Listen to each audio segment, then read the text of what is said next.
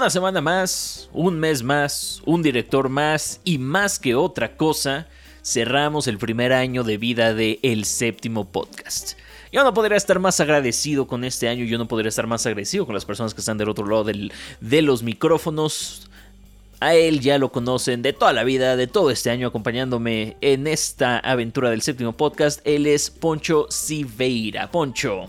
No les mientas, igual es la primera vez que están escuchando el podcast y pues no me conocen. Hola, soy Poncho. Hola, Poncho. Y yo soy eh, metalero. ¡Eh! Y así, todos aplauden, lloramos, qué bonito. Buen día, buena tarde, buena noche, donde quiera que nos estén escuchando. Sí, vengo, vengo, este, chistoso.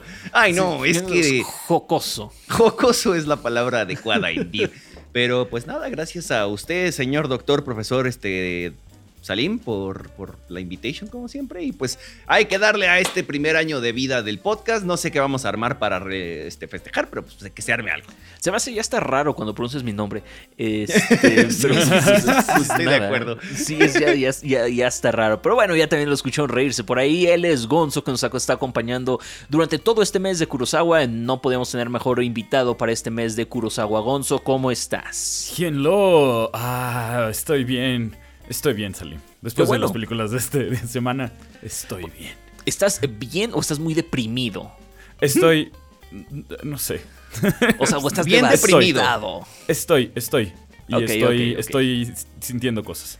Es que como de que no, porque esta semana vamos a estar analizando Kagemusha y Ran, dos de las grandes obras maestras de Akira Kurosawa, sus dos últimas épicas en el, en el cine y dos películas que le costó mucho trabajo financiar. Vamos a estar hablando un poquito acerca de ellas. Ya lo saben, estamos en el séptimo podcast donde estamos hablando acerca de qué es el cine de autor, donde cada mes estamos analizando la filmografía de un director. No completa necesariamente la filmografía, tratamos de analizar por lo menos ocho películas durante, durante cada mes y pues nada, ya saben, con este mes terminamos el mes de Akira Kurosawa. La próxima semana empezamos el mes de quién, Poncho?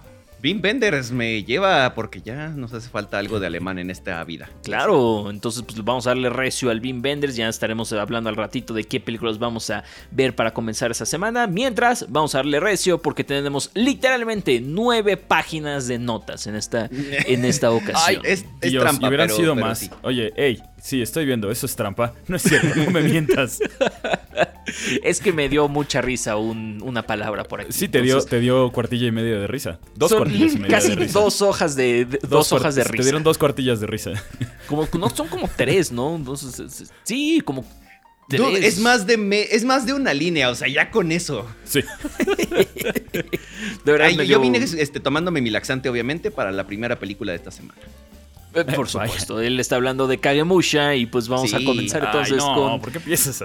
Kagemusha, escrita y dirigida por Akira Kurosawa, producida por George Lucas y Francis Ford Coppola, después de que Toho no pudo cubrir los costos de producción. Y más aún, hay que recordar que para este momento Kurosawa ya era un director viejo y ya no se, ya no se creía que podía vender el cine de Kurosawa. Es un, es un director de los 50 de los 60 que para 1980, por supuesto, ya era un director viejo. Estamos hablando de Ridley Scott ahorita, por, este, por ejemplo, que le está pasando más o menos lo mismo que a Kurosawa en ese momento. Ya no encuentra financiamiento para sus, sus películas y es lo que le pasaba a Kurosawa en ese momento. You say, that, you say that, pero ¿viste el último duelo? O, sea, sí, pero es, es un remake de, de Rashomon además. Bueno, entonces, sí, es un remake de Rashomon. Es un remake de Rashomon esa película. Además, entonces, este, pues, pues nada, la comparativa, pues ahí la, ahí la tenemos. Además, viejito rascuacho que se queje que no le va bien a sus películas en el, en, en, el cine. Este, no, espera, no estamos hablando de Ford Coppola. Eh, bueno, también, pero precisamente tanto George Lucas como Francis Ford Coppola le financiaron esta, esta, película Kurosawa con la eh, con la condición de que Fox fuera a distribuirla en Estados Unidos. Entonces fue una... aquí abajo pongo anda la osa y luego de Fox. Es correcto, es correcto. Entonces fue una colaboración entre Toho para, y Fox. Para mí siempre ha sido bien raro y nunca me deja de ser raro ver Toho y de repente pa pa pa pa pa pa pa pa pa pa pa pa y yo ¿qué? Ah. Es correcto. Ahora, para este momento lleva cinco años sin, poder hacer una película Kurosawa y ya está desesperado por poder hacer una, nueva película. Entonces hizo una. Eh, se puso frenéticamente durante varios años a pintar la película. Recordamos que era un pintor hasta que eventualmente pudo filmar esta película. Y ya estaba hasta negado a que jamás iba a poder hacer esta épica de samuráis que tenía en la cabeza. Y pues llegaron de nuevo George Lucas y Francis Ford Coppola y pues. En pleno apogeo de sus filmografías, pues obviamente. Claro. Pues compa pues, japonés quiere una bienvenido. ¿Cómo, ¿Eh? Lo que compa japonés quiere una ayudita y, y el cuate, Compa pues, sí, sí, la neta, sí. Es correcto. Y Desesperado también la pintó porque, bueno, vamos a hablar un poquito más de eso en Ran, pero había otra razón por la que la pintó Desesperado. Bienvenido Kurosawa al mundo del color. Bueno, Sí. bienvenido Primera a Poncho a ver a Kurosawa a color. Sí, también. Pero esta fue la primera ép- épica de este eh, samuráis en color de Kurosawa. Épica sí, no la primera película de- a, a color. Si no me recuerdo, no me acuerdo No. si fue Dodescaden o Dersu Sala, la primera película a color de Kurosawa. Eh, sí, creo que fue Dodescaden. Creo que fue Em, Dodescaden. Pero, sí, te lo podría buscar. Pero, sí, no fue la primera de color, fue, fue la primera de samuráis en color. Esa es importante distinción cuando estamos hablando de Kurosawa. Y además es lo que sí, la primerita del curita que no tiene créditos al inicio, ¿eh? Correcto, que no tiene los característicos créditos en tipografía muy bonita. Sí. Pero eso, la verdad, es una de las cosas que más me gusta de esta película. Me encanta ese abierto en frío y que literal, así empiezas y ya estás en un cuarto oscuro con gente hablando de cosas importantes. Sí. Eso ya es así. mm, oh, mm, qué belleza. Se va, Pues, va- esta película va con un paso y, ya, y va directo a lo que va. Ajá, exacto. Sí, sí, va directo, tal cual. Y, y también este, llegan las risas maníacas otra vez que no veíamos desde que Toshiro Mifune estaba en las películas de Kurosawa. Sí, Correcto. En Rashomon y Siete Samuráis que era todo. y aquí también empiezan con el. Entonces, un poquito. me sentí en casa nuevamente con, con esto. Importante decir que para ese momento ya no se hablaban Toshiro Mifune y Kurosawa. Ya, llegó el breaking point. Sí, más de 10 años, si no me recuerdo, que de la última vez que habían colaborado estos dos. Entonces, pues nada. Es muy evidente que el papel principal, el del Kagemusha, eh, hubiera sido para Toshiro Mifune. Sí, Sí. quería Toshiro Mifune. De hecho, eh, pasó por dos actores. Ok. Porque primero era, o sea, mm, quería que hubiera sido este Mifune, pero ya no le hablaba. Este, después empezó a ser Shintaro Katsu, que era un, también un este, actor bastante famoso de esas épocas en Japón. Este, pero hubo un rollo entre que él y Kurosawa no se entendían y parece que un día él llegó con una cámara, porque él también era director y escritor, y parece que un día llegó con una cámara al set para grabar lo que estaban haciendo y como decir así como, ay sí, este es para una clase que voy a dar, pero creían que era para robarse las ideas de Kurosawa. Mm. Entonces, sí, lo despidieron. Vaya. Y con- por eso se quedaron con... De hecho, también había una cosa de que los, los Fox quería que eh, contratara a un actor un poquito más reconocido internacionalmente y por eso se quedó con el rol principal Tatsuya Nakadai. Mm. Era más. Muy bien. Íralo. Regresamos a la temática de la obsesión del poder, que ya la habíamos visto tanto en Cielo e Infierno, ya la habíamos visto en Trono de Sangres, pero particularmente hoy va a ser la semana de la obsesión por el poder. Y el, el- el rey, o sea, vamos, el, sí, el rey tal cual aceptando todo lo malo que ha hecho, pero que él lo ve como un bien común. Diciendo así como, no, yo sí mato y todo, pero es para que esto, para que ya no haya más guerras después. Exactamente. Robaré los necesarios para salvar esta compañía. Exactamente. Ah, Ah, Y lo- esto de qué habilidad del, del vato en. en, eh, o sea, que, que literalmente parece que va en coca. O sea, cualquiera de nosotros va corriendo a través del palacio así de brincando soldados, este, los escalones, y, güey. O sea, no, Ah, no- sí, no el baja mensajero. ni un momento la velocidad del maldito mensajero. Y después es como cualquiera de nosotros, hasta un atleta, les juro que ya se hubiera Hombre. muerto de una caída. O sea, no, no, no, no, hombre, no. Lo, que hace, este- lo que hace tener buen centro de gravedad, Poncho, tú deberías saberlo. No, yo soy el que menos. lo Tú no. Tú eres, el más, tú güey. eres el más alto de aquí. No, esto no Sí, funciona. sí, yo no sé nada de centro de gravedad, a mí no me hables de eso. Mm. Ay. Y, de nuevo, lo- lo- o sea, ya, ya que ves al cuate corriendo y es una corrida de un minuto, o sea, bueno, un minuto, pasa un minuto en tiempo de película, pero los sets, güey, o sea, los sets y las locaciones, otra vez, pero esto ya es un nivel mamastrófico, exorbitante, superpoderoso, acá mm, monstruoso. Eh, Es como siempre, esta fue una de las más grandes de Kurosawa y de las Sí. más grandes hasta el momento. Y, o sea, Sí, sí, cada- sí. eh, en este momento ya Kurosawa, cada película era su película más grande hasta el momento, literalmente. Y no, más grande igual el número de extras, o sea, los extras también así de Spare No Expense en, en extras, ¿eh? Así, en la batalla final hay cerca de 5000 extras. No manches. Órale. Correcto. Y también el vestuario, eso es una cosa muy importante. Como esta, Kagemusha es la primera película. Bueno, no es la primera, pero es, es, es- Si no me equivoco, solo hay una o dos películas de Kurosawa de las famosas que están basadas en cosas reales. Esta está mucho más que las otras. Todas las otras tienen como cosas de. Medio se basan en, en el nombre de alguien o toman el- las leyendas de algún daimyo que existió. Esto está directamente basado en una cosa que sí pasó en la historia japonesa. Es correcto. Y por lo tanto, les prestaron artefactos históricos, atuendos históricos, partes del patrimonio Mm. cultural japonés para que se los pusieran los actores y hicieran la película. O sea que si nosotros hacemos una película de, de la época del Imperio Azteca, ¿nos regresarán el penacho de Moctezuma? Ah, no cuentes con ello. No, no cuentes, no, No, no, ya cuentes no, no, con no. ello. No, no cuentes con ello. Este, ay, este, ay, by the way, el, el vato de, de blanco, ¿cómo, cómo, Y cómo ella su Tokugawa, más respeto, por favor. Sí, no, no, no, yo no, yo no, sé, yo, yo no me refiero al actor, yo me refiero al personaje, ¿verdad? Sí, el personaje es que eh, el personaje es eh, Ieyasu Tokugawa, que fue después el, eh, el shogun por mucho tiempo. Sí, eh, en vez Bueno. de festejar la muerte de Lord Shingen, eh, tenía otro chiste para eso. La lamenta y lo reconoce. Qué bonito. Honor, de verdad. Porque qué diferencia lo que pasa del otro lado en el que, ah, sí, yo maté, robaré los necesarios para salvar a esta compañía. Y este güey como, ah, no, no vamos a aprovecharnos. Chale, se murió, vamos a honrarlo, bla, bla, bla. Qué bonito. Ajá. qué- qué Cuando parece que lo mató un, un francotirador y, este, Sí, sí, sí. y están viendo qué onda y, y no saben que el Kagemusha lo va a reemplazar, pero pues sí. Es, es- es, este, un apapacho al Cora. Igual de apapacho al Cora. Maldita sea. O sea, ¿Cómo es que de no? verdad, que. que os- vamos a hablar de la. O sea, si habláramos de la foto otra vez, nos morimos todos. Pero es que esas dos tomas, Oh. específicamente esas Sí. dos malditas tomas. Y, y sí, es que. Es, Es que, que toda son- esta película, caray. Sí, pero o sea, de verdad busqué algo mejor en esta película y, y estuvo muy cerca, pero no es. No, está difícil, Esas, sí. esas dos tomas de. eh, eh, ahora usando obviamente el curita, el color. La del vato que abre la ventana del castillo, todo se ve nevado, frío, colores muy azules, fríos.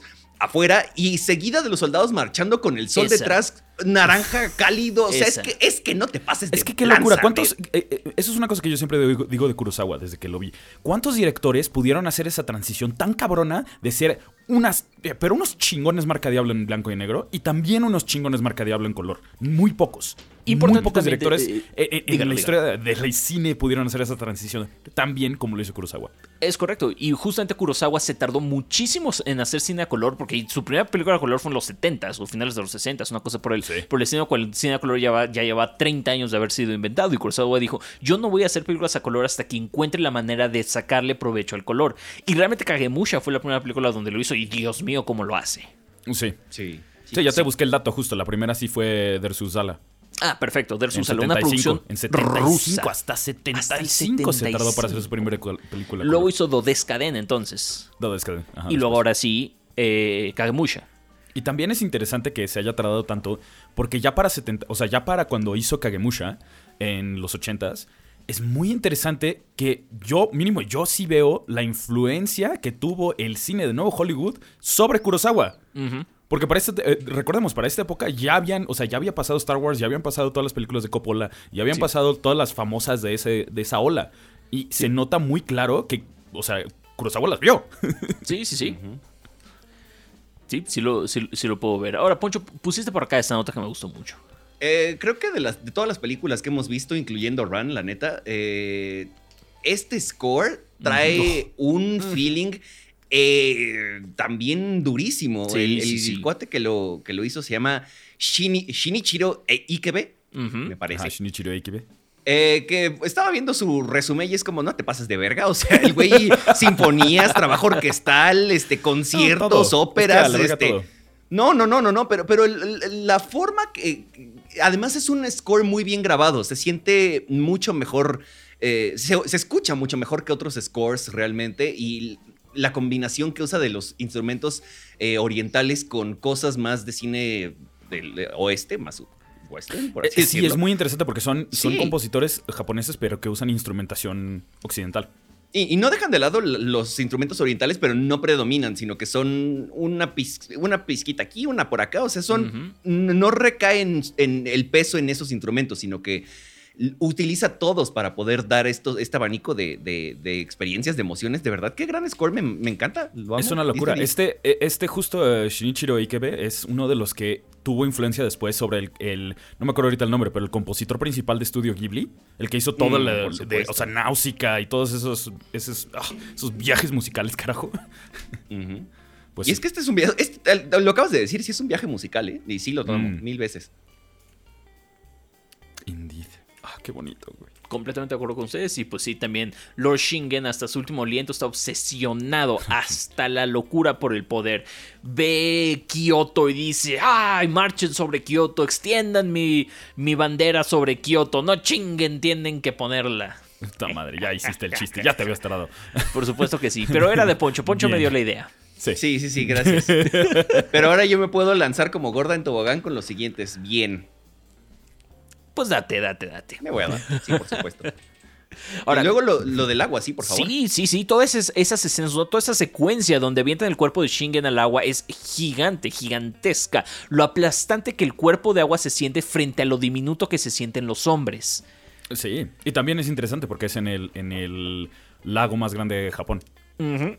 Entonces sí, sí, es todo, todo es una locura. Es- es- esta, es- o sea, incluso en eso, esta película sí se fueron de punta a punta de Japón para grabarla. Es una locura. Sí, es una, es una locura. Porque además, este, también en regresan al, al- a Kyoto. al- no es cierto, Kyoto no. Vamos así. Eh, no, al Monte Fuji. Ah, sí. Mm. Para, sí, el para Monte grabar Fuji también está presente en estas. Sí, completa, completamente. Y además Sí, me, encanta que, que se supone que ese este jarronzote es de saque. Y yo, neta, no mames. Estaría Sí, muy, muy chistoso. O- es, es que sí eran así los jarros de saque hasta la, hasta la fecha. No, pero, pero así de grandes. Y que los tiras al agua porque, pues, fuck you. Sí. Ok, lo voy a tomar. O sea, qué curioso. sí. Está bien. Lo que pasa es que, de nuevo, hay muchas cosas. O sea, me voy a poner mi sombrerito de historiador aquí, porque hay un chingo de detalles de esta película que son históricos. O sea, ahorita no me acuerdo qué dijeron hace ratito que ya ni siquiera dije, pero hay eh, cantidad de detalles históricos. O sea, viendo esta película siempre tengo un history gasm. Muy cabrón. Sí, pues sí.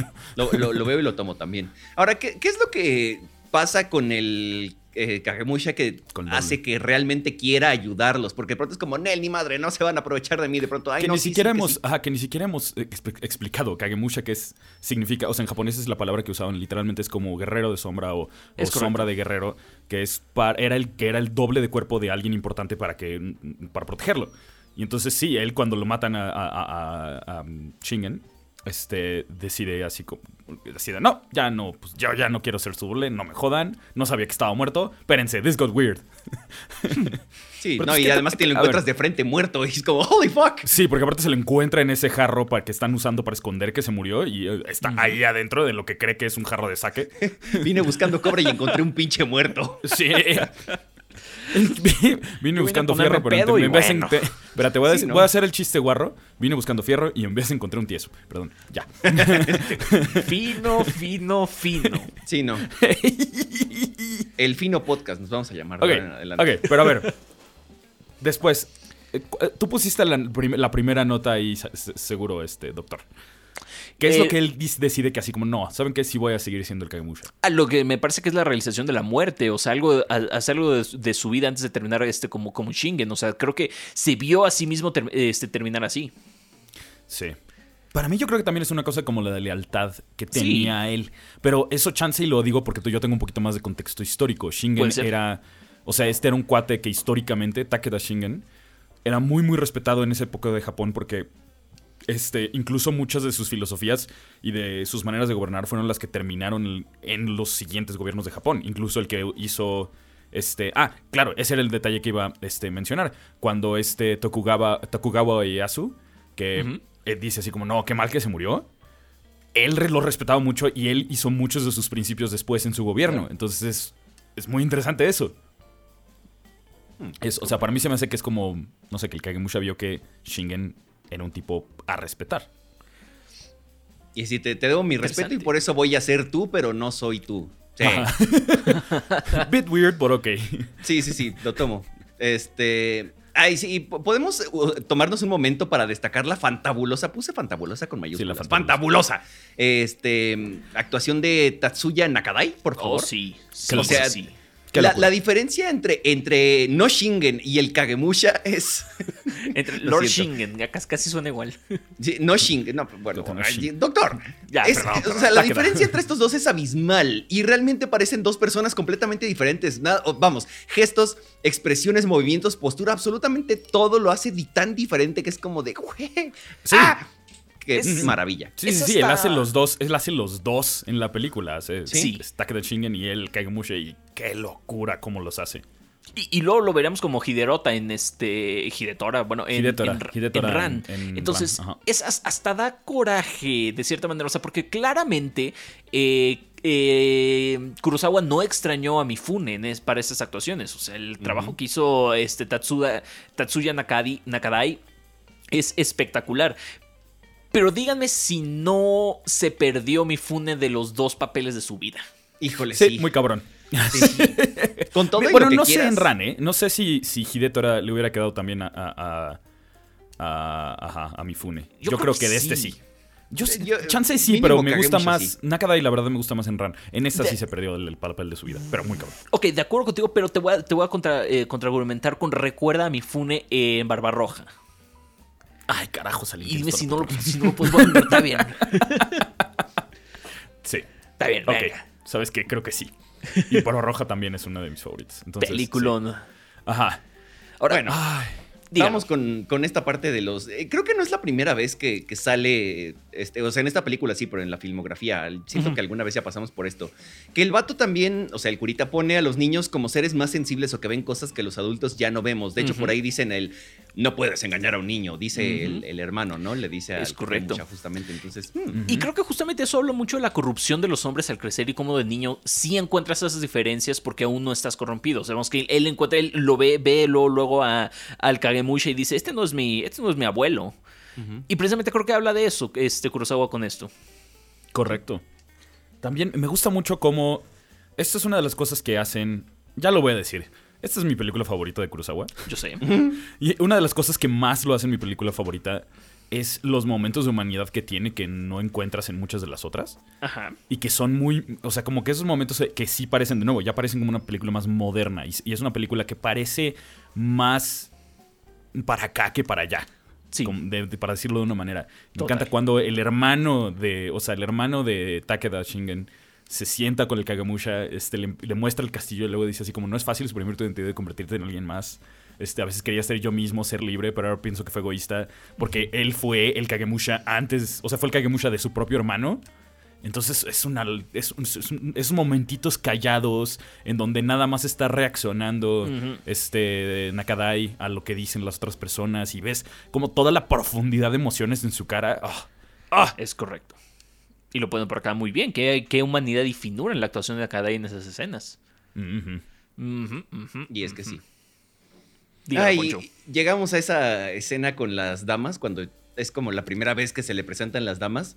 Hay Sí. muchísima tensión porque estás, o sea, el vato no sabe qué hacer todavía, como que tiene una idea, pero eh, ya se, se ha visto que puede ah, fallar en cualquier momento, ¿no? Y de pronto tiene un giro tan bueno, es, o sea, que no lo ves venir y es como de, güey, hasta, hasta me lo estoy pasando bien, ya, se, ya me relajé, es como, ay, me estoy riendo con esos güeyes, no más. Sí, qué bonito. Que, que me encanta Sí. porque la escena así de, va a conocer a las que lo conocen, ¿no? Sí. Lo conocen mejor que nadie. Van a saber que no es él. Y de repente dicen, no, no, no soy yo, no, soy su doble. Todos se ríen. Y ese güey de repente se va con, como improvisa y se va con eso. Ah, Sí. También. Esos momentitos, esos momentitos son por los que me encanta esta película. Pero, pero incluso justo lo justamente esto, la, la cara de decepción de las concubinas porque no van a poner poder, poder ponerle Jorge San al niño. Pendejo. Alfonso.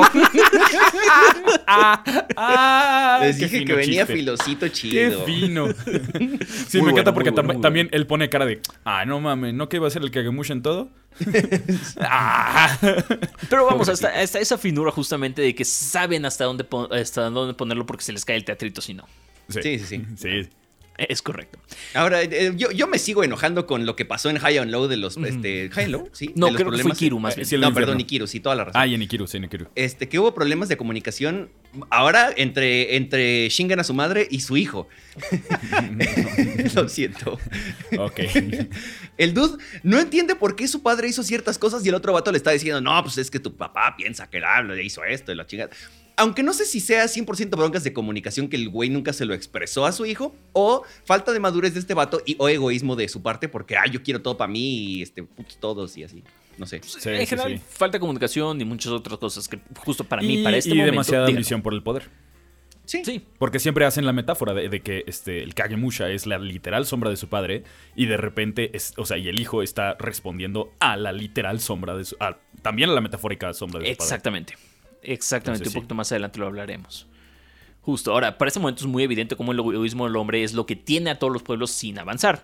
Esa avaricia, la obsesión por el poder es lo que tiene a todos jodidos. Acá Kurosawa ya está muy amargado en ese sentido, busca por todos lados, pero no logra encontrar esperanza.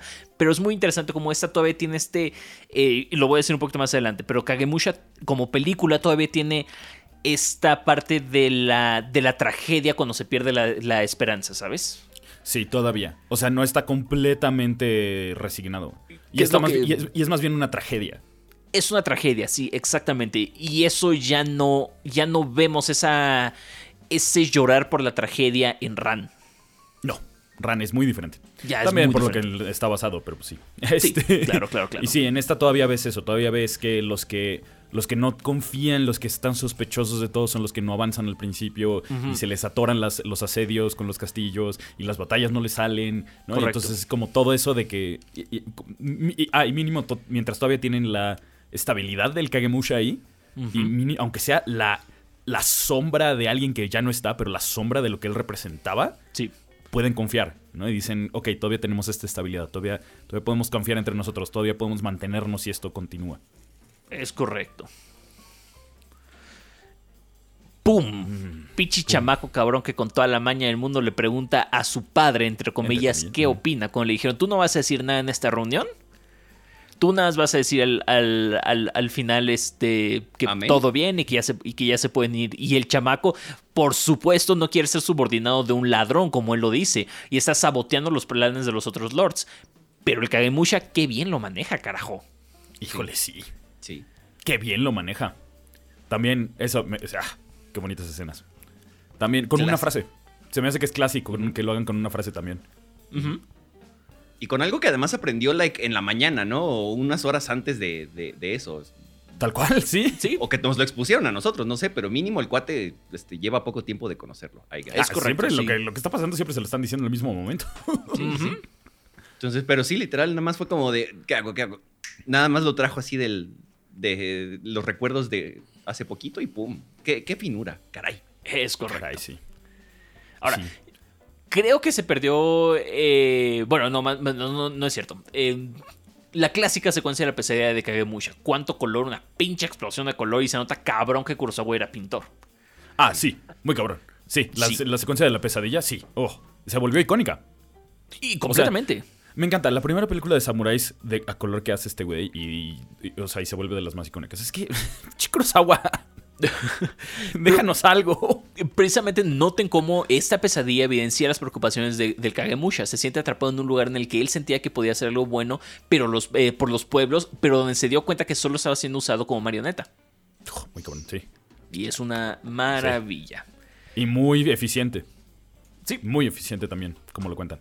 También, o sea, ¿quién, quién puso la nota? Porque estoy completamente de acuerdo. Por 1200, por 2378 millones de veces lo del score. cuando se empiezan a formar las tropas, cuando están listos para marchar todos y entra de nuevo ese, o sea, la banda sonora que está tan bien compuesta. Ah, ah, mm. Ok, Sí, es sí, una mil ocho maravilla. mil. mil ocho mil. Sí, ya, mil ocho mil, indeed. Ahora, ojo, los nombres de los batallones. Hostia, Sí. joder. Hostia, Montaña, viento, bosque. Puros elementos Y de la eh, sí. naturaleza. Son montaña, montaña, viento, bosque y, Y fuego. Fuego. Y fuego.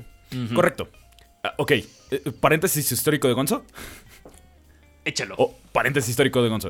Eh, eh, Takeda Shingen, su lema era sacado de eh, El arte de la guerra de Sun Tzu. Y era un dicho, y es una cosa que se volvió este, después conocida como el Furin Kazan, que son literalmente Fu, Rin, Ka y Zan. Viento, bosque, fuego y montaña.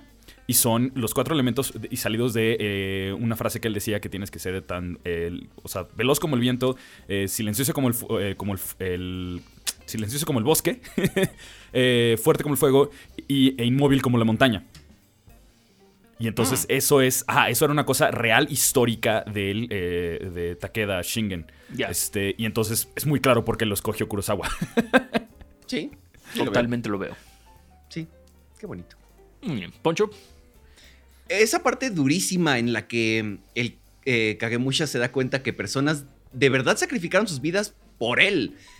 Eh, o, o bueno, no, no exactamente por él, sino por la idea de que él es Lord este, Shingense todos, ¿no? Entonces, sacrificaron la vida básicamente por una mentira. O sea, esos güeyes murieron así de, sí, Lord Shingense todo. Y, y no. Shingen No. a su vida, yo me voy. Sí, este, ajá, ya, perdón. Y- y no, Stop it. o sea- Stop it. Lo siento, no, no, there's no stopping. Y sí, me encanta porque hasta el final de la toma sacan el estandarte que dice que tiene la frase, el Furen Kazan. Usted, lo que le acabo de, de lo que les acabo de decir de los elementos. Ay. Y es así como, verga, se sacrificaron por esta idea. Sí. O sea, la idea qué bonito, pero, pero, pero ese güey no. Sí. Shit fuck. Shit, Pues sí, fuck. y, y justamente cuando él se está como despidiendo de los, de los muertos, el viento sopla durísimo. De nuevo, Kurosawa insistiendo. Y hay que recordar que para este momento Kurosawa ya, ya estaba integrando muy fuerte la temática de la ecología a sus, a sus películas. O, o si no de la ecología, por lo menos del poder de la naturaleza y que somos diminutos ante la naturaleza. Der su sala precisamente tiene esa temática principal. En los sueños, unos años después, también lo iba a hacer. Se Sí. me había olvidado eso y sí es cierto. Mm. De verdad. Sí, es correcto. Ay, ¿Yo puse esto? ¿Quién puso esto? Porque yo lo pensé. Esta, mira, porque uno de los lords precisamente tiene como que conductas muy europeas. Toma Sí, vino, cree en Dios, o sea, tiene a Sí. unos padres y a unos... Este, segundo paréntesis histórico. Ese es Oda Nobunaga. Y uno de sus eh, consejeros era un portugués. Y entonces por eso él tiene mejores armas, por eso toma vino europeo. Y por eso, si se dan cuenta, en la última batalla está es- usando un cuirass, o sea, una, una armadura estilo europea. Ok. interesante. Vaya, vaya. Y de nuevo, personaje real. No, claro, Sí. claro. Como la batalla, ¿no? Bueno, varias cosas Sí. de ahí, ¿no? En No, la mayoría de las cosas. Esta es una de las películas más, más eh, basadas en la historia de Kurosawa. Ok. Muy bien, pues, Poncho.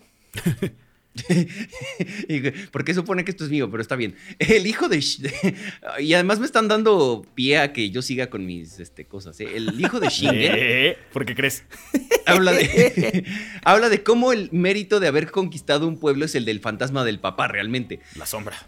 Y sí, es que eh, Kagemusha es mucho de, de eso realmente, de la perduración de los fantasmas y de cómo nos siguen afectando en la vida, porque Shingen perdió, eh, perdón, pidió que lo ocultaran o que ocultaran su muerte durante tres años. O sea, están honrando eso, pero pues, ¿a, a qué precio, no? ¿A qué costo? Como siempre, una de las temáticas de Kurosawa, el pasado contra el futuro. Es correcto. ¿Otra vez? Sí, sí, ¿Cuál sí, gana ahora? También. Sí, hasta que de repente, pues ya, ni modo, se le va a acabar el teatrito. Una sombra no Sí. puede existir sin la persona, también de las frasecitas así finas, finas del guion. Fina pincelada ahí. Finísimas. Cuando muere la, y después, cuando muere la persona, ¿qué le va a pasar a la sombra? Chale. Chale. Deep Thoughts. Punto. ¡Qué fuerte! Punto Sí, no. Está profundo, hermano. Retro. Y por supuesto que ahora sí ya llegó la lluvia, ¿no? O sea, no podía. Yo así de cuándo va a llegar el precio. Ya llegó. Ok. Ya. Y justo después de que las, las concubinas se dan cuenta de que no es Shingen en realidad, todo se empieza a venir abajo como el maldito diluvio que estamos presenciando. Y es que sí. Llueve sobre mojado, como siempre. Otra de los Clásico clásicos de Kurosawa. Kurosawa. Sí. y, y aquí esta parte es súper triste porque ya no es de utilidad el Kagemusha y lo mandan, pero directitito a. Pues, A lavar vidrios. Sí, a lavar Ajá. vidrios, tal cual. A LV. a los vagos. Sí, Sí, o sea, tal los de- vikingos. Ah, pues sí, gracias, toma. Este, toma esta Literalmente carta. le dijeron, aquí lo valoramos, lárgate. Sí, sí, sí. No más, no más fue de Ah. así, gracias, toma esta carta. Y, y lo, lo apedrean al, al vato. o sea, es como, fuera y piedras y po- De pobre piedras, güey. Y los Sí, mismos, no. los hipócritas, los mismos soldados que andaban echándole porras, no mames. Sí, sí, sí, sí. Muy Y es que ya lo dijimos. Pero es que esos sets y ese diseño, pues chingado. Es que está muy cabrón, carajo. Es que ya lo dijimos, pero es que no mamen con Es sets. que esos- aparte con dinero de Fox, pues cabrón. sí. sí, tal cual. Sí, Star Wars sirvió para algo, gracias. Sí, Pues gracias, gracias. Así como. Yo tenía eh, un eh, maestro, yo tenía un maestro que decía eso, en decía así como lo único para la- le cagaba a Star Wars, le cagaba toda esta la cultura nerd en general, pero decía que lo único bueno de Star Wars es que había dado dinero para que pudieran hacer esta película. Pues es que como no, carajo. O sea, sí. O sea, veo su punto. Y como diría Vader, the circle is now complete. Porque además Correcto. empieza Kurosawa influyendo Star Wars y luego Star Wars hace algo bonito por Kurosawa. ¡Qué bonito! Yes. ¡Qué preciosidad! Es correcto. Pero ahora, que eh, mandan. Sí. Esta parte es muy interesante porque precisamente se va el Kagemusha y se va el último rastro de humanidad y confianza que tenían. O sea, para ese momento se va el Kagemusha y tú ya, a ti ya te vale madres quién vaya a ganar la guerra, quién se muera, Sí. porque neta te vale madres todos los clanes y demás, porque están jodidos todos. Y ese, justamente como lo pone Gonzo aquí, el- ese último rastro de humanidad se va con el Kagemusha. Correcto. sí. Y tienes, tienes razón todo lo que. Tienes toda la puta razón, Poncho, lo que pusiste. Que, qué coraje, la forma en la que pierdan esa batalla. Y luego qué desoladoras imágenes de lo que queda del campo de batalla. Es, o sea, ajá. Qué locura. También ahí me estaba teniendo un este nerdgasm acerca de la historia porque estaba viendo todas las tácticas que ponen y así, no, no mames. Porque sí. O sea, usaron, usaron este, documentos históricos para este, recrear la batalla. Documentos históricos de cómo había pasado para las primeras partes. Ok. Y lo que puse ahí, muy interesante, como en La Araña Telaraña que vimos hace unas semanas. ¿Qué, qué me hace? Este, ¿Qué- ¿Quién o qué? La Araña Telaraña, Trono de Sangre. No, no, no, yo paso, gracias. Ajá. No, yo paso. Pero lo importante, o sea, eh, me gusta también mucho que lo importante es el drama. Entonces no vemos la violencia Sí. directamente, vemos nada más las consecuencias. Ay, yo, lo pensé nada más porque, pues, ¿cómo haces que el- un buen de gente se caiga del caballo? Bueno, lo veríamos después, ¿Eh? ¿verdad? Pero... ¿Cómo? Sí, sí. ¿Cómo? Yo No, sé. no, no. Eh, En esta película yo, yo pensaba así de, no creo que lo haga. Ya después que vi Ram fue como, este bastardo, güey. O Este sea, hijo de puta. no le importan los extras, pobrecitos extras. No, pero, pero ahorita sí también, ¿cómo tiras al caballo? Eh, sí, Sí. tal cual. Entonces, este, pero, pero sí lo veo. O sea, cualquiera de las Pues dos o las dos, they work. Mm, muy cañón. Pues sí, y eso agrégale de nuevo el viento brutal que cubre todo el todo ese todo ese final y todos esos no sé, como siete minutos de estar viendo despedazados y muertos en el suelo y pues nada. Y pues sí. En Kurosawa, la naturaleza siempre es presagio, signo y reflejo del alma. Me gusta mucho esa frase. Este, que. Eh, eh, siempre, pero siempre es una cosa. En las películas de Kurosawa, la tempestad interior siempre representada por el clima. Incluso hasta el final, donde el agua se lleva todo, sin rastro, como si nada hubiera pasado. Porque nada de eso es relevante a la fuerza de la naturaleza. Y lo único que vemos es la idea, el estandarte. Es bellísimo ese final. Bellísimo, muy triste. Pero el mensaje de Kurosawa es claro. Sí. De Kagemusha. Es claro. La obsesión por el poder es lo que nos lleva a nuestra perdición. Cada vez cuando vemos esperanza, Kurosawa nos entrega mi película favorita de él. Ya no aboga por una nueva generación siendo la esperanza. Ya vio a esa generación fallar frente a sus ojos. Está durísimo ver cómo, cómo, regres- cómo podemos regresar a ver Rashomon y ver ese niño al final de Rashomon y Kurosawa diciéndonos, este niño es la esperanza. Y ver cómo en Kagemusha dice, esa, esa nueva generación ya nos falló. Ya ni siquiera trata de convencernos de la cooperación por un bien. Ya está dejando bien claro que las buenas intenciones se ahogan en el mar de corrupción y egoísmo que existe en la gente. Kurosawa ya no encuentra fe en la humanidad, ya no encuentra razones para seguir confiando en ella. Pum. Ah. Y aún así, qué Poncho. bonita pinche película, caray. ¿Te gustó, ¿te gustó Kagemusha? Ay, me costó muchísimo trabajo también. Ok, ok, ok, ok.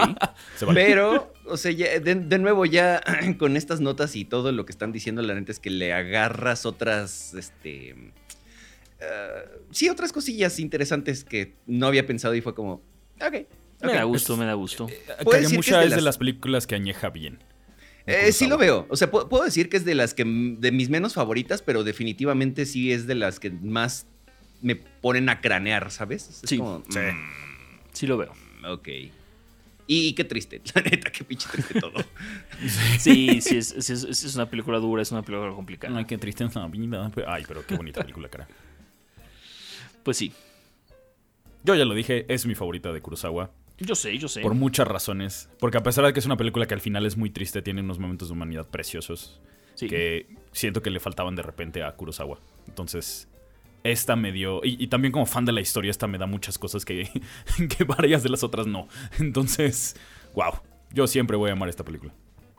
Es correcto. Pero llegamos entonces a la que muchos consideran la mejor película de Kurosawa. Sí. Y quizás yo ya esté en ese clan en este momento. no estoy Esto seguro. te iba a preguntar, ¿y muchos están bien o mal? Híjole, es que no, no lo bien. sé, pero Yo, la verdad. yo me atrevo a decir que muchos están bien. Sí, O sea, es, es un candidato muy sólido para ser la mejor de Kurosawa. es que está muy cabrona. Ran. Escrita por Hideo Oguni, Masato Ide y por supuesto Akira Kurosawa. El Dream Team de los escritores de las películas de Kurosawa. Es correcto. Producida bien interesantemente por Sergei Silverman, clásico productor de Buñuel. Ujú. Mira, Se me hizo muy interesante. Ahora, es la segunda adaptación de Shakespeare. Poncho te había, te había prometido adaptaciones, más adaptaciones de Shakespeare. Esta es la otra, El Rey Lear. Y, y no fue. O sea, hay otra todavía, ¿no? Que está en Hamlet, creo. Sí. Mm, esa no Creo. lo ubico.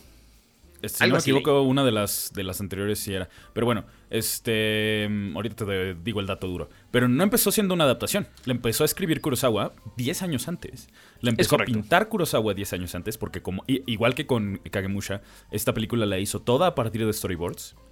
Y esta película la hizo a partir de storyboards en un. en- o sea, en un rush febril porque se estaba quedando ciego. Uy. Entonces, eh, sí, Kurosawa se estaba quedando ciego. Pero antes de empezar a quedarse más ciego, pintó todos los storyboards de esta película para que sus otros asistentes de producción pudieran ayudarlo a dirigirla. Mm. Ahí les va el dato duro, este, complementando. Eh, la película del 60 de Bad Sleep Well está basada en Hamlet. Ahí está. Ah, Sí, de Bad sí, Sleep recordaba. Well, claro. Sí, Ah, sí. Mm. Poncho con el dato duro. Es una de las que no he visto de Kurosawa. Ah, Es ok. Fenomenal, Salim. Es lo que, es lo que me han dicho, sí, es lo que me han dicho. Es- están mis favoritas. Ahora, Poncho, esta nota así, pero all caps. A ver, voy, permítanme. Mm. Es que la cinematografía desde la primera toma. Me alejé el Es que- micrófono, no se preocupe. Es que sí. Sí, está muy cabrona. Y justamente al fin pude verla en la restauración en 4K de Estudio Canal y se ve preciosa la película. Sí. Ay, me cago en todo. Preciosa. Está muy padre. Y hablando de la cinematografía, me gusta mucho ver eh, de nuevo las, los, este, las líneas de influencia. La, Sí. influ- la influencia que tuvo esta película en particular sobre las películas de Miyazaki es bien clara. Ves los primeros minutos de esta y los primeros minutos de Mononoke y son muy parecidos. Sí, estoy, estoy de acuerdo ahí contigo completamente. Y además también el mensaje que trae Mononoke. Sí. Sí, sí, sí. Ahora, desde el mero principio detectamos la desconfianza y la intriga entre esta familia y, bueno, por supuesto, los consejeros que hay en la familia.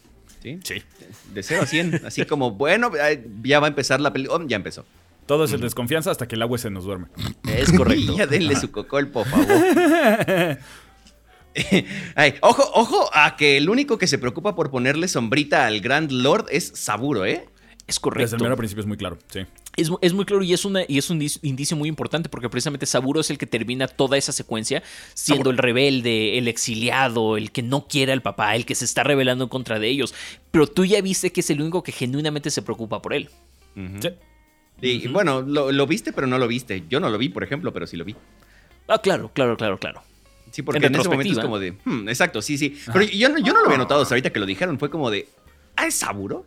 Sí, seguro. Ok. Es Saburo. Sí, sí. Es, es, es una de las cosas, de hecho, que nos dio que Kurosawa ya lo hiciera en, en color, porque entonces ya ves los colores de que están vestidas la gente. Uf. Y, su- y ves que cada quien tiene su paleta de color. Color coding. Kagemusha. Entonces, sí. Vamos a ver mucho color coding con Bim Benders, Poncho.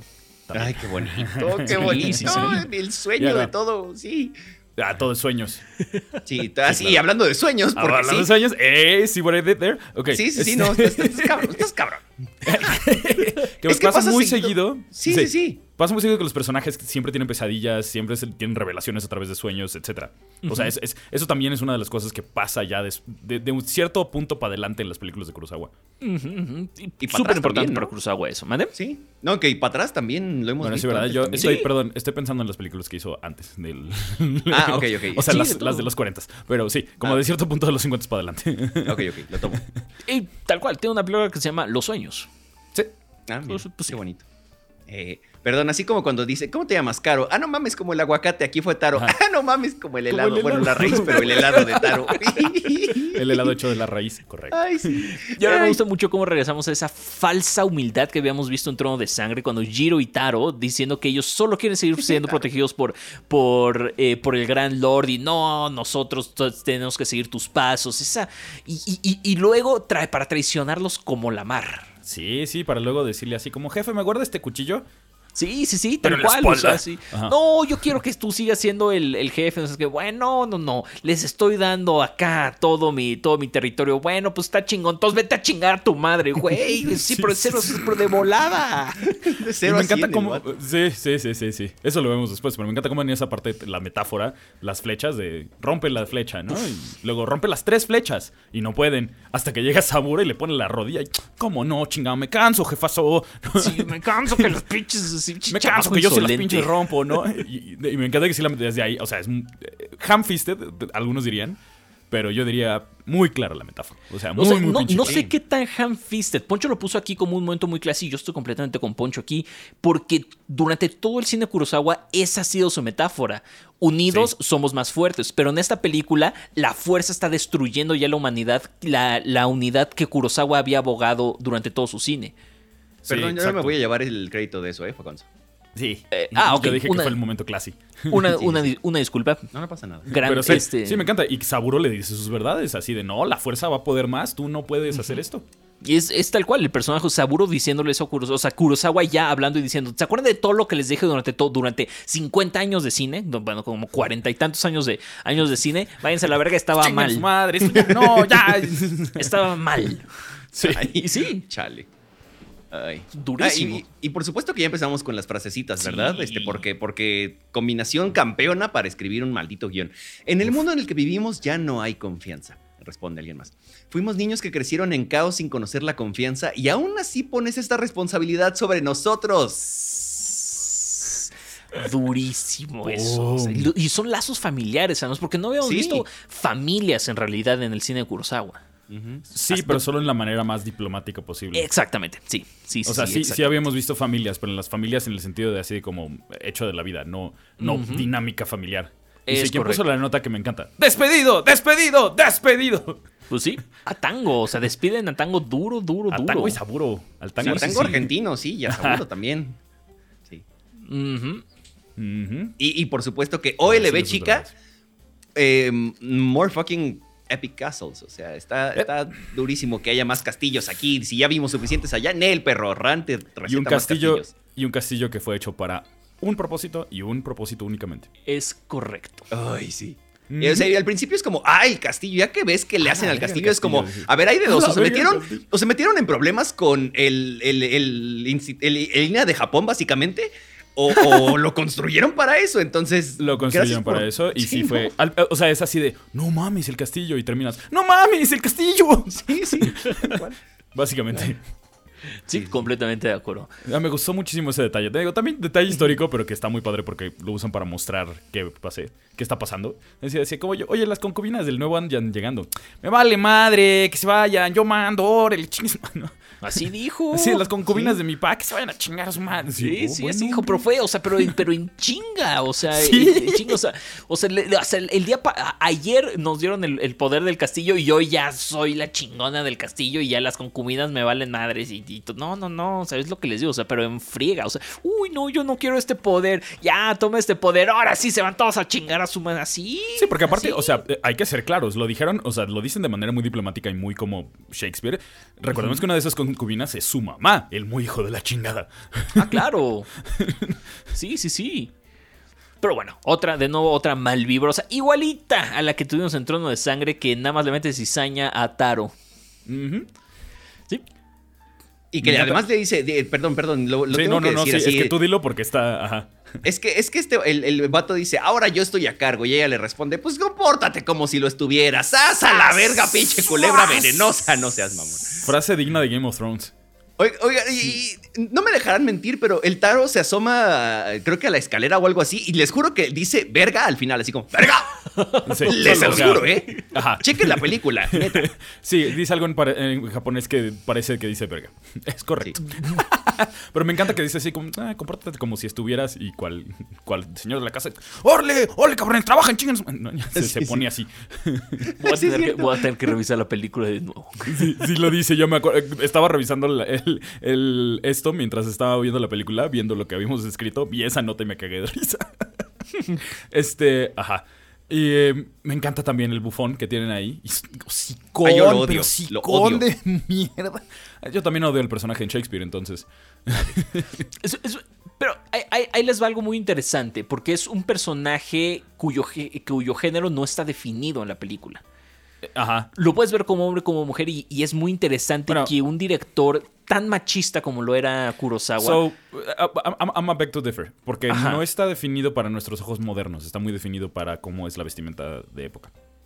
O sea, sí, pero aún así, o sea, incluso en una película así que no se definiera tanto el, el género y que un director como Kurosawa Está codificado. Sí, está como codificado más femenino.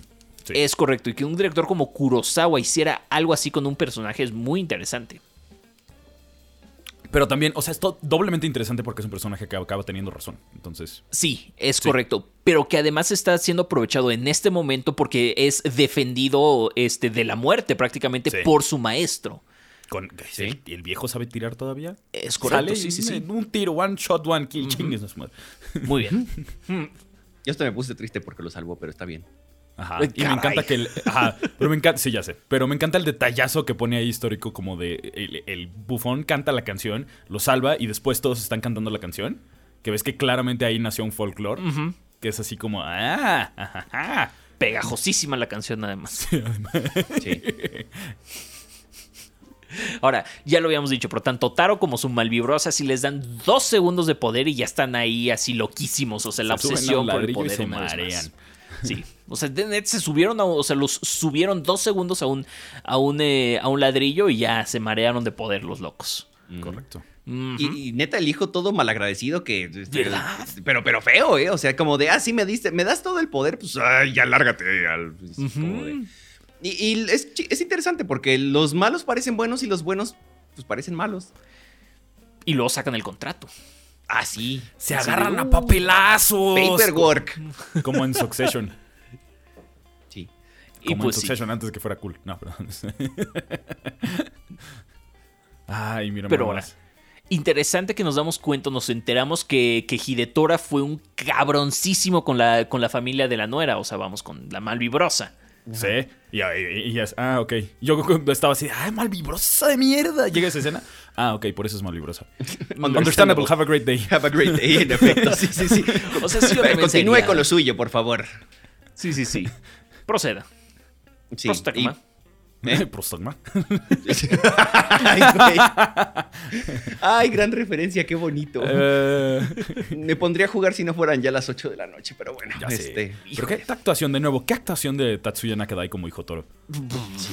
Ma- Maravillosa, maravillosa. Este, pero sí, Qué, qué locura. Buenísima. También una de esas actuaciones físicas. Cuando hablan de un tour de force, esto es un tour de force, chingue su madre. Nada que esté en una película de Gus, de, no, no de Gus Van Sant. ¿Cómo se llama este pendejo nazi? Este, el de. El de Dogville. Fuck. Bueno, nada de esas películas es un tour de force. Esto es un pinche tour de force. Completamente. Y ahora, después de que habló con la malvibrosa este Hidetora, eh, se empieza a dar cuenta que sus hijos ya están peleando por el poder y que lo están abandonando. O sea, literalmente lo traicionan, o sea, lo backstabean durísimo ahí. No lo matan en ese, en ese momento, pero pues lo corren, lo exilian prácticamente. Y esa imagen de las puertas cerrándose, o sea, mientras él les está ordenando que abran y que cierren las puertas, pero que ellos voltean a ver a Taro antes de, de tomar las decisiones, es durísima. Sí, sí. Muy sí. triste, muy Eh, triste. también es una de las escenas icónicas de Kurosawa. De esa que, todos aún así se apartan porque todavía tienen todo ese respeto. Sí, claro. Sí, sí, sí. Y aún, y aún después de toda la traición, Tango sigue siendo un fiel y nos enteramos que el hijo rebelde que nadie quería, Saburo, es el único que sigue viendo por el bienestar del abuelito. O sea, bueno, Hide- Hiderota. Eh, pero sí, entre toda esa confusión, Hidetora decide abandonar a su suerte a las únicas dos personas que tienen la razón y que le están hablando con la verdad y siguen siendo leales a- ante él, Tango y el bufón. Sí, sí. Oh. No hay peor Digo, ciego también- que el que no quiere ver. Es Maldita correcto. sea. Sí. Es que si puse también, yo también estaba viendo. Pues es que estás viendo y no ves, hijo. El hocicón del, del bufón diciéndole las verdades y obviamente así, Sí. trancazo y sáquese. Sí, sí, sí. Tal cual. Ahí sí me puse feliz. Sí, sí, un poquito. Ay. Pero también es que feliz, pero de repente lo ves así como, ah, no, verga, tienes razón. Ahora, es- dígalo, sí, es que, es, que, es que lo quería decir desde la pasada, pero aquí lo vuelve a hacer y es como de. En esta. Ah, este hombre, el curita, que ya. El curita que tenía mi cora ya lo arrancó, ya lo, así lo volvió a pegar y se lo volvió a arrancar. Pinta la guerra de una manera tan devastadora, tan poderosa, tan desoladora. Y se, se toma todo, neta, todo el tiempo del planeta para, para, que, para hacerlo y para que te cale. Sí. Eso es lo, lo más perro que tiene este, este hombre para mí. Es, estas son estas escenas de guerra y lo fuertes y lo impactantes que se ven. Es holy fucking shit, me voy, gracias, buenas noches. Sí.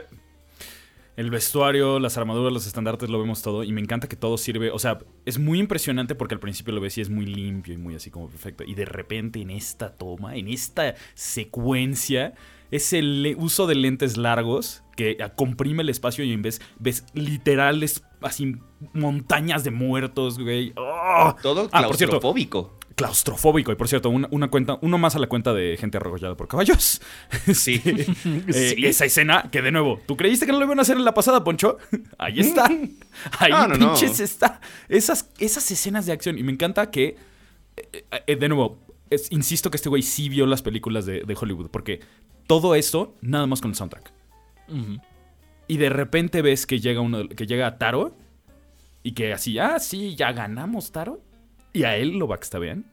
Y en el ¡pa! Y regresa todo el sonido y el caos. Y de repente, güey, los flechazos y los tiros y el fuego y todo te pega de un trancazo, una pared de sonido de guerra. Qué, qué cosa. Qué cosa toda esa secuencia. Qué cosa tan increíble. Y ahora también, además, remata Kurosawa con esas tomas de las flechas en llamas pasando atrás de Hiderota. Clásicas, clásicas, clásicas. Y enfatiza eh, como el disbelief en ese momento que, que- que tiene Hiderota. O sea, que no puede creer lo que está pasando a su alrededor. Su esperanza en la familia y la confianza que, se- que depositó en sus hijos se desvanece por completo en ese momento. Sí. No, eh, eh, por esta escena yo te digo que no extrañé a Kurosawa, digo, a, a Mifune. ¿De acuerdo? Porque lo que hace este Nakadai en esa escena, que vimos una escena muy similar en Trono de Sangre, Sí. sí, o sea, eh, no sé si alguien más lo hubiera podido hacer igual. lo puedo ver, puedo ver lo que, lo que estás diciendo. Pero luego además, o sea, no conforme con eso Kurosawa. Exacto. estaba, o sea, Dios mío, saca esta escena clásica, maravillosa, el castillo en llamas. ¿Existe una imagen más emblemática en el cine de Kurosawa? Yo te diría que muy, Muy poquitas. pocas. Muy pocas. Yo sí iba a lanzarme, pero me callo. Muy pocas. A ver, ¿cuál? ¿Cuál, cuál, cuál? No, no, no. O sea, más, más que esa. mm, mm, no chance sé, la de los. algo de chance el funeral samuráis. de los siete. Ajá, chance el Sí, funeral de los siete exacto. Sí, Sí. a la altura, sí. A la altura sí, y chance la escena donde llega Sanjuro al pueblo en. en Eso, este- Ajá, exactamente. es Yo creo que esas, pero siempre, esas son como las tres escenas que te muestran cuando te muestran Kurosawa. El, la, la que ponía Poncho hace rato, los soldados este, marchando frente al sol. Ah, Creo también. no es- bueno, no, no, no, yo no la ubico tanto Ok. como vato que apenas está entrando a Kurosawa. Pero, o sea, Sí. sí, es, es una cosa de Son icónicas. pases de lanza, sí. Sí, sí, sí. Y después conocemos al hermano de la de, de una de las este, esposas de Jan Maconi. ¿De quién? Creo que no, no era del Saburo, era del otro. Pero no importa. ¿Eh? Eh, eh, conocemos a ese hombre y dice así, les puedo tocar la flauta. Y empieza a tocar la flauta y en un punto, doctor, ¿está usted listo? Porque este, parece carrito de camotes la flauta. Sí, sí. Sí, sí. ¿Carrito de qué? De, de camotes. camotes. Soy un madurote de lo peor. Sí, no. Pinche- Tres páginas y media de jejejejejeje. tres, tres cuartillas de jejejes en, en, en mayúsculas, Jesus Christ. Sí, no. Pero ahora sí, para que la Ah, mira nomás, ahora ese- nada más queda una ese hoja del documento. por Dios. Me- menos media hoja. Ajá. Bueno, Pero- doctor, ¿qué? Justo, ya había- hablábamos de cómo Hiderota ya había pe- perdido eh, toda la esperanza para, para ese mundo, Hidetora, perdón, eh, y, y aún así, para que la cuña apriete, Hidetora se siente ya sin esperanza, culpable además por mandar a su muerte a todos los hombres que, que lo están acompañando. Ahora, este chamaco, el ciego, el que toca la flauta que parece... Carrito de camote. Ahora, eh, ese hombre es, es un recuerdo en carne y hueso los crímenes que hizo a la familia de, de precisamente del, del ciego y de, por supuesto, de la malvibrosa. Por azares del destino, terminó en las ruinas del castillo que quemó. Destino, destino. Destino. Destino. Sí, es correcto. Es correcto. Ay, Qué cosa tan. O sea, es un momentazo. sí, no. no. Sí, sí, sí. Ah, luego, el, el- y ya pasando a otro tema que llega. La, ¿cómo, cómo se pronuncia esto? ¿Kaede? ¿Kaede? ¿Qué- what? Kaede, Kaede. Kaede, gracias. Kaede Que, no kata. Este. El egoísmo de esta morra cuando ya es como de. No, pon- ponle el cuerno a tu esposa conmigo y vámonos de suripanta. Y es como. Le cogeré a todos los necesarios para salvar esta compañía. Es correcto. Ay, qué bueno, qué bueno. Me voy a dar a todos los necesarios para salvar este... Sí, tal cual. Sangoletaría todos los pispiotes que sean necesarios para salvar esta compañía. Le pondré sana a tantos niños como sea necesario. Ok. Sí, sí, sí, también. Pero what punto de punto fuck. O sea, ¿qué, carajo acabo Mm. de ver de la amenaza de la morra loca este, que se va a coger a los necesarios para salvar esta compañía y que le chupa la sangre del cuello al giro antes de sangolotar el pispiote justamente de, de- de este... Ya no quiero ni pensar en, es- en los eufemismos la- para de- el acto de porque estoy muy sacado de onda, malditas. Y pues es que, bueno, que eso es. Shakespeare.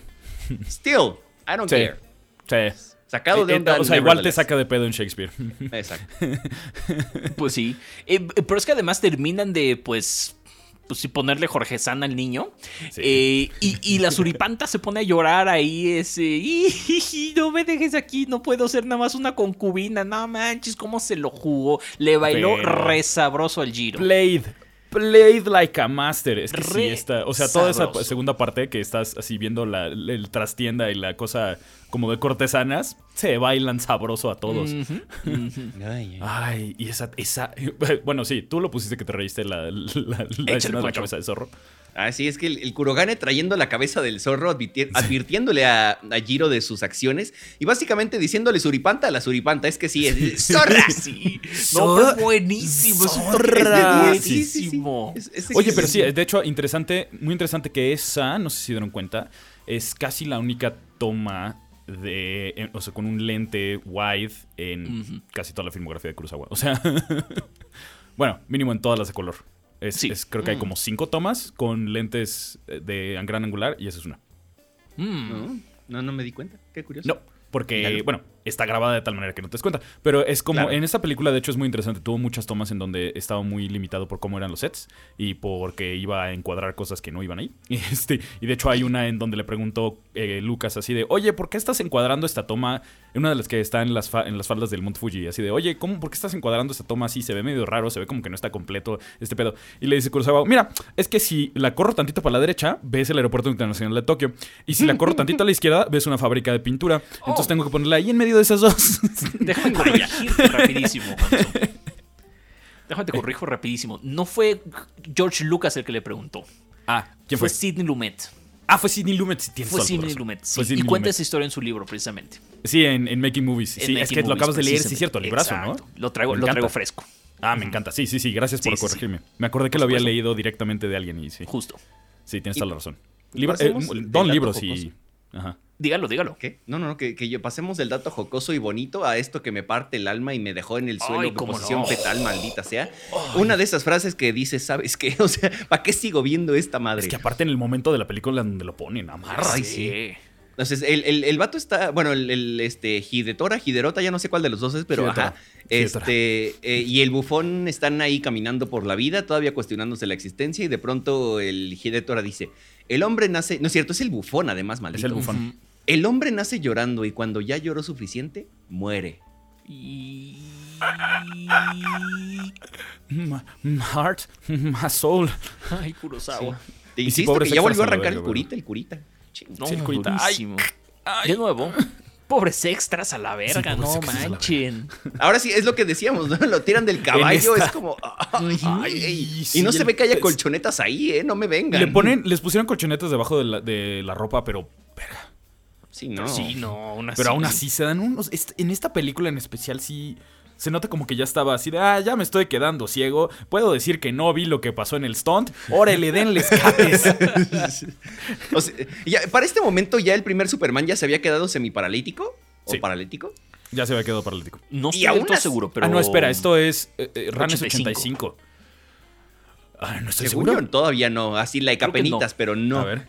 Porque si no, imagínate, así como ya se quedó este vato paralítico. Ah, no importa, este, lo, lo- lo ponemos. este, Pero, sí. o sea, es que no, no había excusa aún así, porque, el- o sea, ya para ese momento había muchísimos stunts de Hollywood que se habían quedado paralíticos. Es más, probablemente stunts que conocía la gente que hizo esta película, porque importaron caballos de Estados Unidos para filmar muchas de, de las escenas de aquí, Ah. caballos entrenados, para que pudieran hacer los stunts.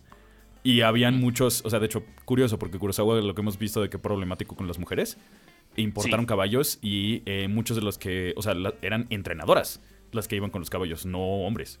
Hmm. Entonces, o sea, eran. Ajá, tenían. Ellas eran las que tenían los establos, ellas eran los que, las que coordinaban los stunts. Y Kurosawa mismo decía que ellas eran mucho, mucho más valientes que muchos hombres con los que había trabajado en cuanto a stunts. Mira nomás. Ve nomás. Qué maravilla. Qué Ay. maravilla. Poncho, dinos esta última frase. Maldita sea. Los hombres prefieren sufrimiento sobre paz. Ya no queda vestigio de esperanza acá. No, para nada. O sea, no, no, no. ¿Esperanza con qué se come eso? Me tomó cuatro veces ver Ran, pero al final logré conectar de lleno con ella. Es una obra que retrata la desesperanza de Kurosawa en el mundo hacia el final de sus años.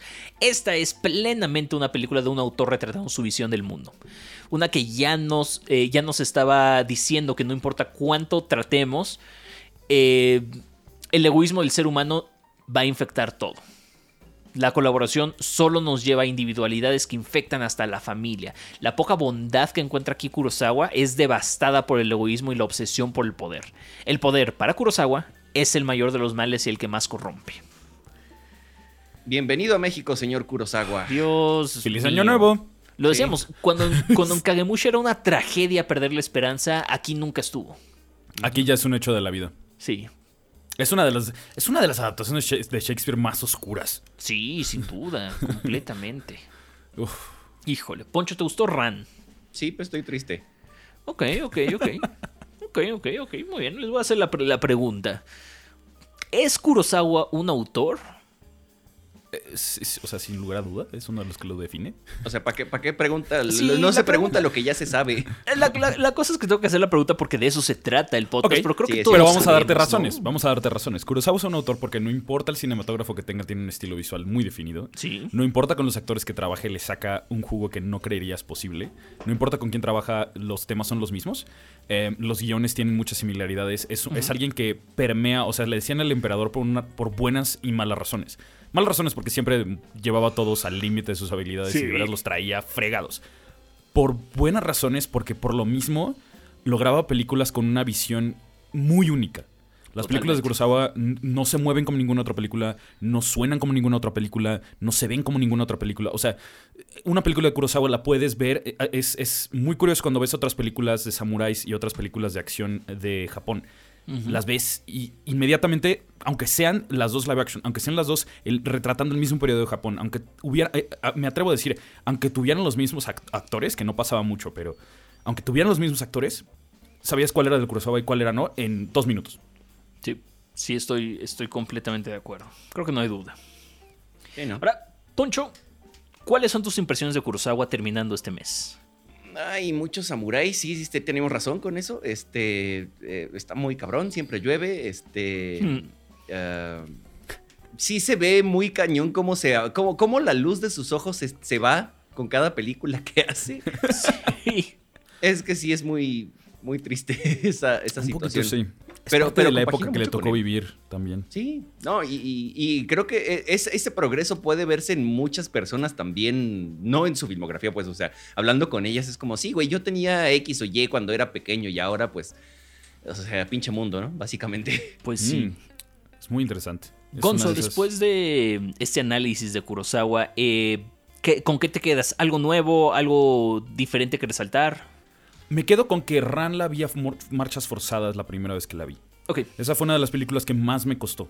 ok. Eh, pero viéndolo con ojos nuevos, o con ojos refrescados de haber visto mucho cine después de eso, es una película que aprecio muchísimo más que cuando la vi por primera vez. Eh, No, bueno. no me sigue, sigue sin ser mi favorita, pero se coló en mis favoritos. Eso, eso, y, eso me da gusto. y- y también es, o sea, la verdad es un placer verlo también con ustedes, porque es muy diferente verlo para una clase Que verlo para algo con gente que sabe su opinión de cine, que la respetas y que además... Gracias. eh, eh, ah, con, eh, ¿Qué más que verlo con Poncho que nunca había visto Kurosawa? Claro. También es una cosa maravillosa ver cómo andas descubriendo todas estas cosas y de repente cosas que tú, yo no me había dado cuenta. Aún después de verlas, varias de estas películas múltiples veces, y Pasa. Poncho la vio inmediatamente. Sí, claro. Claro, claro, claro. Entonces es, es padrísimo eso. Poncho, ¿cuál fue tu favorita? Siete samuráis, yo creo. Sí, me, me- me imagino. Y, y- y digo, de- de- por, por- por- este, por, por supuesto. Y, y, y por supuesto, felicitarte porque te aventaste ocho películas de Kurosawa en un mes. Oye, Dios sí, no, no cualquiera. Creo que soy un samurái.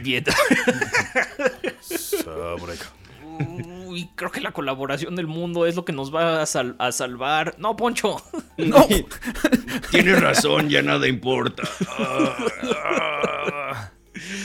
Pues nada, Poncho, eh, la próxima semana empezamos con un nuevo director. Cuéntanos un poquito de qué va a pasar la próxima semana. Ay, espero que ya le traiga algo de alegría a este pobre corazón que terminó todo Sí trae, este, sí apretujadito. Qué bonito. Espero que no progrese feo como. Va a ser un buen ocasión. bálsamo para Kurosawa. Este sí va a ser un curita para el curita que me Sí, va a quedó ser. de ver. Sí va a ser. Wim Wenders, Wim Wenders es, un, es un director muy bondadoso. Ay, qué Ajá. bonito. Sí. Qué bueno. Ok.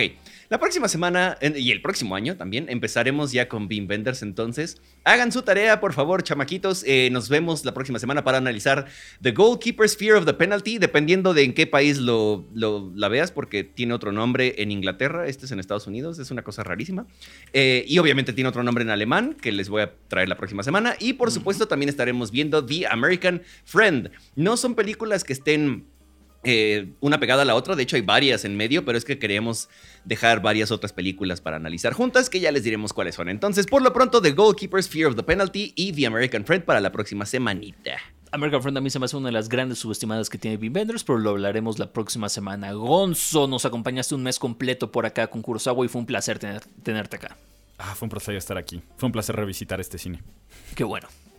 Me da mucho gusto. Entonces, pues muchas, muchas gracias, Gonzo. ¿Algo más que quieras decir para, para cerrar el mes?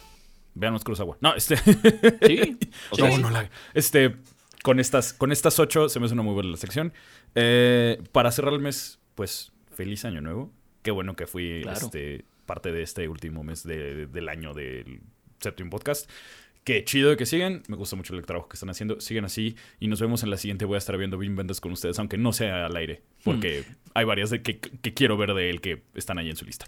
Muchas gracias, Gonzo. Muchísimas, muchísimas gracias. Y pues nada, Poncho, muchas gracias por una semana más, por un mes más, por un director más y por un año de vida del podcast. Qué bonito que ya va para un año esta, este bello proyecto este, de cine, doctor. Pues gracias a usted por aguantar mi comic relief y mis este, apuntes nonsense. eh, y, y qué bonito que, que- que sigamos pu- pudiendo compartir cinito y, y además, como decía Gonzo, la primera vez que me tocó ver películas de Kurosawa, entonces, Es oh, qué bonito poder compartirlo con esta compañía, ¿verdad? Con todos, con ustedes dos y con todos los que nos escuchan. Entonces, pues nada, gracias por esa oportunidad. Feliz año, feliz este todo, éxitos, aprendizajes para el próximo año, queridos. Este, les mandamos un gran abrazo.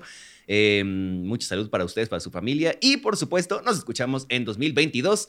Yo soy Poncho Siveira. Buen día, buena tarde, buena noche, donde quiera que nos estén escuchando. Y hasta la próxima. Ya lo dijo Poncho, nos escuchamos en 2022 para cerrar esta segunda temporada del séptimo podcast con Vin Vendors. Yo soy Salim Kasab, muchísimas gracias por acompañarme durante un año, eh, escuchándonos pues hablar de cine, que es lo que nos gusta. Muchas, muchas gracias, espero que nos acompañen también en 2022.